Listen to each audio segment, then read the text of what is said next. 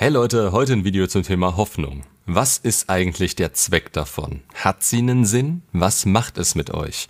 Und gibt es Gründe, wann man sie wirklich aufgeben sollte? Ich will mit einem Zitat einsteigen. Hoffnung ist nicht die Überzeugung, dass etwas gut ausgeht, sondern die Gewissheit, dass etwas Sinn hat, egal wie es ausgeht. Das Zitat sagt schon viel aus. Ich erlebe so häufig, dass Hoffnung eben die Überzeugung ist, dass etwas gut ausgeht. Wobei man über das Gut teilweise hart diskutieren kann. Ich bin durch eure Fragen, die Coachings und den Kanal viel mit Ex zurück konfrontiert und da ist Hoffnung untrennbar mit verbunden. Die Hoffnung, dass die Ex zurückkommt, die Hoffnung, dass das wieder was wird, die Hoffnung, sie zu vergessen, die Hoffnung, dass alles besser wird.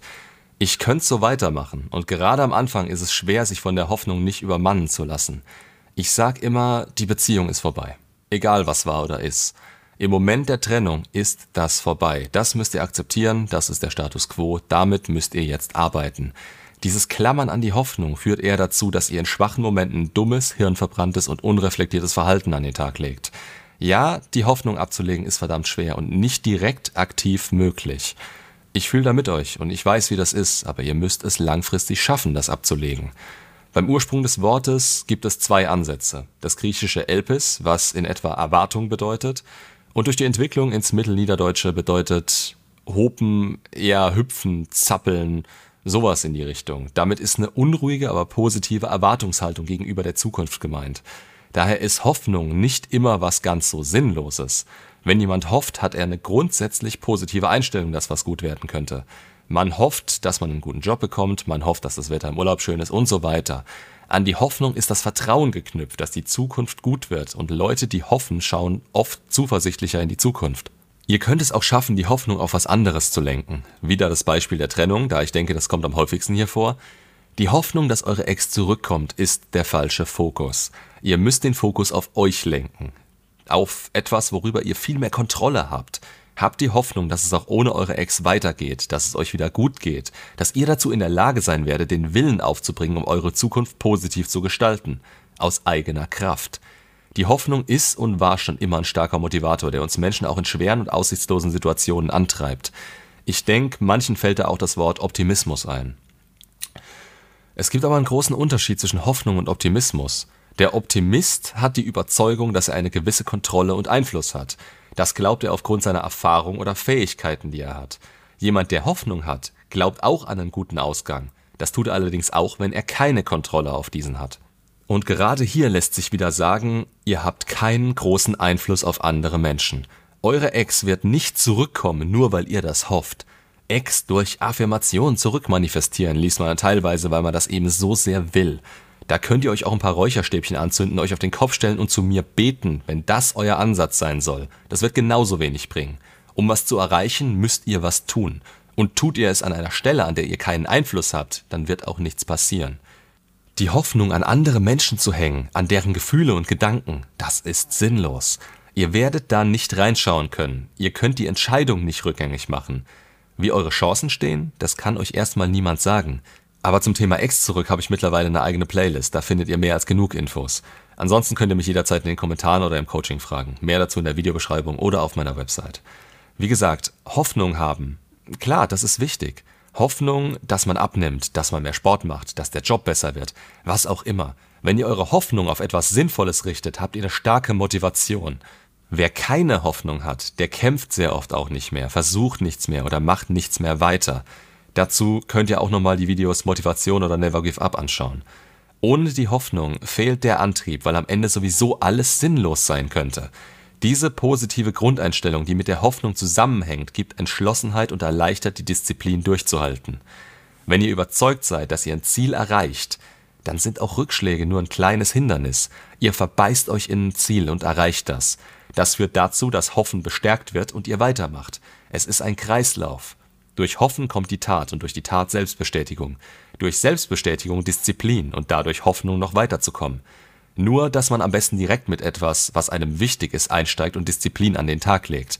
Hoffnung allein vernebelt einem gerne mal den Weg auf das Ziel. Noch ein Beispiel, bei dem Hoffnung eine ganz große Rolle spielt. Bei Erkrankungen. Hoffnung kann heftige Selbstheilungskräfte in Gang setzen. Kranke Menschen, die hoffen und dadurch sicherer sind, dass sie wieder gesund werden, haben nachweislich bessere Abwehrkräfte, heilen schneller und haben ein stärkeres Immunsystem. Außerdem ertragen sie besser Schmerzen, weil sie glauben, dass es bald besser wird und haben weniger Angst. Die Hoffnung gibt Halt und Sicherheit, dass alles nicht so schlimm ist, wie man sich das gerade denkt. Mit Hoffnung lernt ihr auch euch selbst zu trösten und zu beruhigen.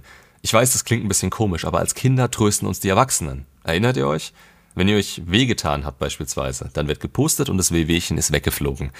Dieses Trösten müssen wir alle irgendwann selbst übernehmen. Wir lernen, wie wir uns selbst beruhigen und damit umgehen können. Und Hoffnung ist eben der Antrieb zu nötigen Handlungen. Aber gerade in schweren Situationen ist es eben schwer, nicht die gesamte Hoffnung zu verlieren. Damit das nicht passiert, hilft ein positives und starkes Mindset. Ihr richtet in einer emotionalen Lage die gesamte verfügbare Hoffnung auf eine Situation und seht deshalb die Alternativen nicht mehr. Dieses große Ganze versuche ich euch in jedem zweiten Video einzutrichtern. Ihr braucht Optionen, die nur ihr euch selbst schaffen könnt. Dann richtet sich der Fokus ganz allein auf mehrere Dinge. Erstmal akzeptiert eure Situation, egal ob im Job, bei einer Erkrankung oder in einer unglücklichen Beziehung bzw. bei einer Trennung. Erkenntnis ist immer der erste Schritt zur Besserung. Ignoriert die Situation nicht, das bringt euch nicht weiter.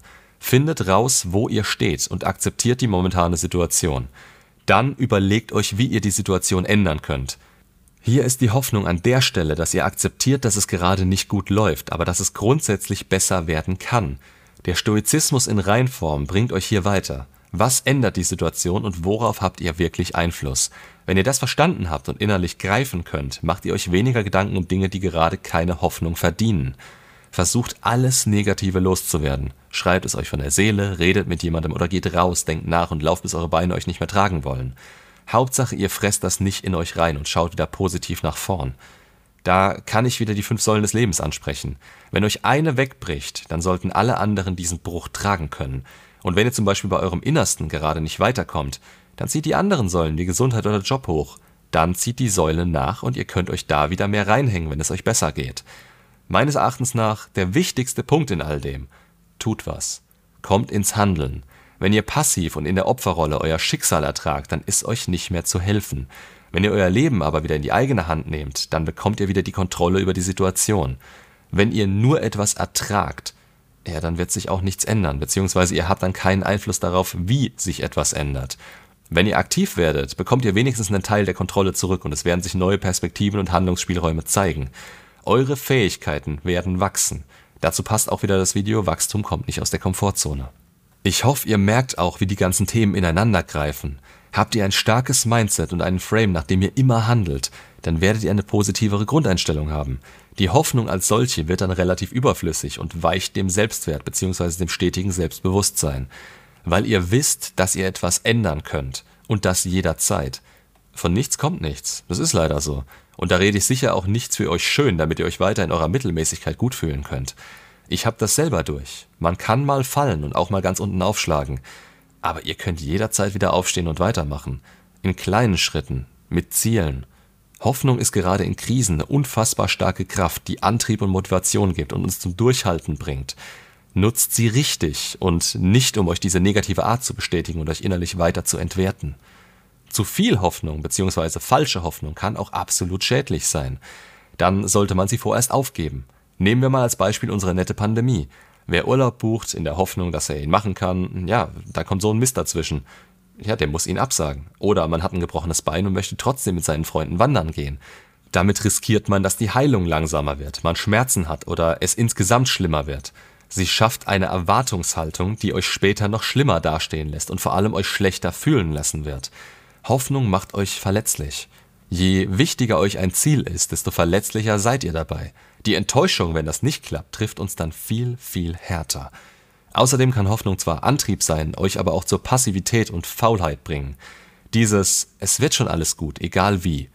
Ja, das verleitet dazu, dass man selbst denkt, man müsse ja nichts dazu beitragen. Man hofft, dass eine Situation oder eine drohende Katastrophe sich von selbst erledigt und dabei verpasst oder ignoriert man selbst darauf zu reagieren. Und wer mich kennt, der weiß, was ich von Stagnation und Abwarten halte. Also seid realistisch, schaut euch eure Situation genau an und reflektiert bzw. sondiert eure Möglichkeiten. Hoffnung ist wichtig und ein guter Antreiber. Sie kann aber auch fehl am Platz oder überzogen sein. Ich wünsche euch dabei eine gute Entscheidung. Fragen, Meinungen und so weiter gerne in die Kommentare. Macht's gut und bis zum nächsten Video.